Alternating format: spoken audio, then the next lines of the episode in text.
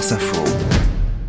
C'est sport, Cédric Guillou, et ce matin, vous revenez sur la victoire d'une écurie légendaire. Ferrari, marque victorieuse, donc des 24 heures du Mans. Oui, on a vu que du rouge ou presque hein, ce week-end au Mans, le rouge de Ferrari qui faisait, euh, vous le disiez tout à l'heure, son retour cette année aux 24 heures dans la catégorie des hypercars, c'est-à-dire la catégorie reine, hein, les voitures qui vont euh, le plus vite sur le circuit de la Sarthe. La marque au cheval cabré qui n'était pas venue au Mans dans cette configuration, en tout cas depuis 50 ans, depuis 1973, et la Rossa comme elle est surnommée, a donc remporté la plus grande course d'endurance au monde, en prime l'édition du centenaire, qui a vraiment été palpitante, hein, mettant fin à la domination de Toyota qui est restée sur cinq victoires de suite. Ferrari qui triomphe en endurance, bah, ça fait un petit peu oublier aux tifosi, aux fans de la marque italienne, les difficultés rencontrées euh, cette saison en Formule 1. Difficulté euh, récurrente euh, en, en Formule 1. Ferrari a décidé quand de revenir en endurance? Il y a deux ans et demi, en fait, en février 2021, et depuis, ils n'ont fait que des bons choix, hein, les Italiens Italiens, s'appuyant euh, évidemment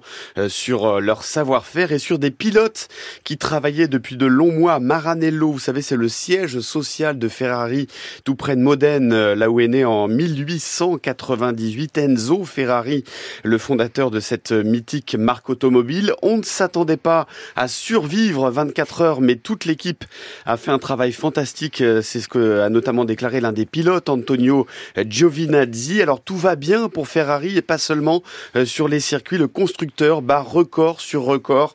La marque a frôlé le milliard d'euros, je dis bien milliard hein, d'euros euh, de bénéfices nets euh, l'an dernier. 13 221 modèles livrés dans le monde entier l'an dernier. Ferrari, qui est aujourd'hui, selon plusieurs revues spécialisées, le constructeur le plus rentable au monde. Ce n'est pas un cheval cabré, mais un cheval au galop, qui a donc dompté ce week-end les obstacles de l'épreuve Mancelle. Merci Cédric Guillou, c'est sport tous les matins dans le 5-7.